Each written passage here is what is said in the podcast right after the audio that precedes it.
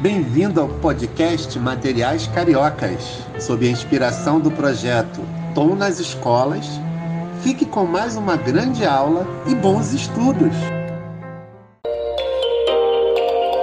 Olá, amigos do Carioca 2! Como vocês estão? Espero que estejam bem, lembrando de usar a máscara e de lavar as mãos. Estamos aqui com mais um podcast, então se ajeita aí que já vai começar! E nesta semana nós temos mais uma canção de Tom Jobim, Eu Não Existo Sem Você. A música de Tom e a letra de Vinícius de Moraes. É uma canção da década de 50, mas que foi regravada por vários artistas ao longo do tempo. Uma regravação famosa foi com a cantora Maísa, em 1969. Mas o que será que acontecia no mundo em 1969? Para explicar isso para gente, eu convidei o professor Ives Mauro. Bem-vindo, Ives! Olá, alunos do Carioca, tudo bem? Aqui é o Ives. Espero que vocês estejam bem. Ives, então fala pra gente o que estava acontecendo em 1969. Então, 1969.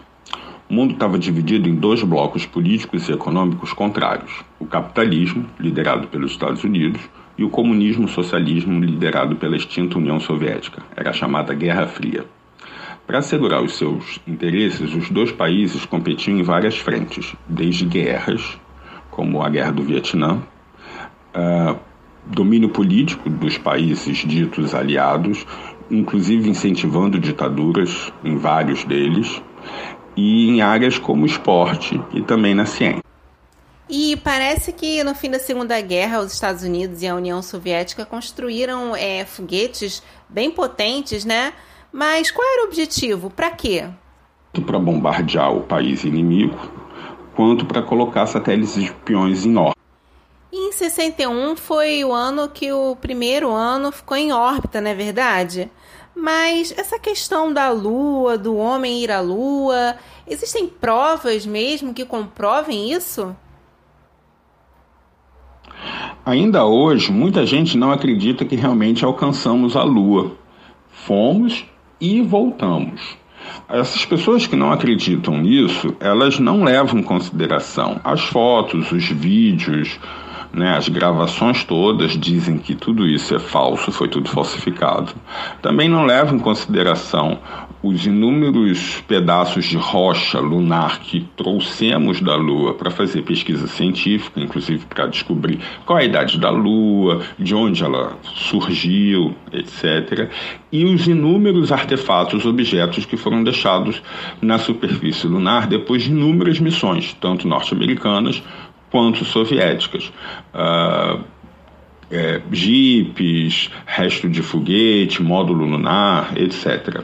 Entre esses objetos existem pequenos retorrefletores. O que, que são isso? São pequenos espelhos refletores que estão posicionados na superfície da Lua.